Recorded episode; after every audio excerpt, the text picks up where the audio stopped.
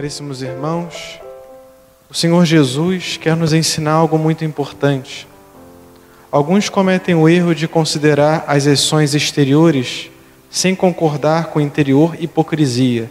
Mas não é exatamente assim. Muitas vezes nós não somos virtuosos, mas queremos ser. Então, nas nossas ações exteriores, buscamos ao menos mostrar virtude. Isso não é mal. Mas o problema que Jesus identifica nesses fariseus é que eles só querem guardar o exterior. Aí sim seríamos hipócritas, como muitas vezes o Senhor acusa os fariseus da hipocrisia, porque querem guardar somente o status, a aparência, e isso não é, não é bom aos olhos de Deus, não agrada a Deus. Não podemos querer conservar uma imagem de nós que não existe. Mas, é claro, mesmo que não sendo perfeitos ainda por dentro nas nossas intenções, podemos purificar as nossas intenções ao fazer qualquer coisa. Então o Senhor chama a cada um de nós a isso, a termos as boas intenções e a praticarmos exteriormente por fora também aquilo que queremos. Então lutemos nessa intenção. E o Senhor diz aqui ainda: Dai esmola, vós que possuís, e tudo ficará puro para vós.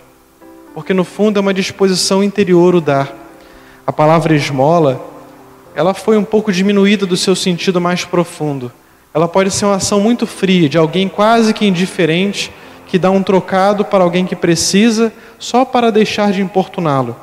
Mas a esmola é dar mais do que isso, é agir com misericórdia, é partilhar do seu, é fazer dos outros participantes dos seus bens. Se é certo que todos precisamos de algo, o mundo está sempre precisando de amor. E com toda certeza, a Legião de Maria, que hoje completa 25 anos, ela dá esse amor àqueles que necessitam, o consolo da oração, o consolo aos necessitados. Todos nós devemos, de alguma maneira, e podemos dar aquilo do que temos. Padre, não tenho nada, não sou pobre. Bom, você pode rezar, você pode dar atenção, pode dar seu tempo. Todos nós podemos dar algo sempre teremos o que dar, todos. Não sejamos muito intensos no dar, muito mais do que receber, porque nós, no geral, queremos isso: que Deus nos dê muitas coisas, que os outros nos deem atenção, mas como vai a nossa ação exterior, né? que parte do interior também virtuoso, que quer ser agradável a Deus?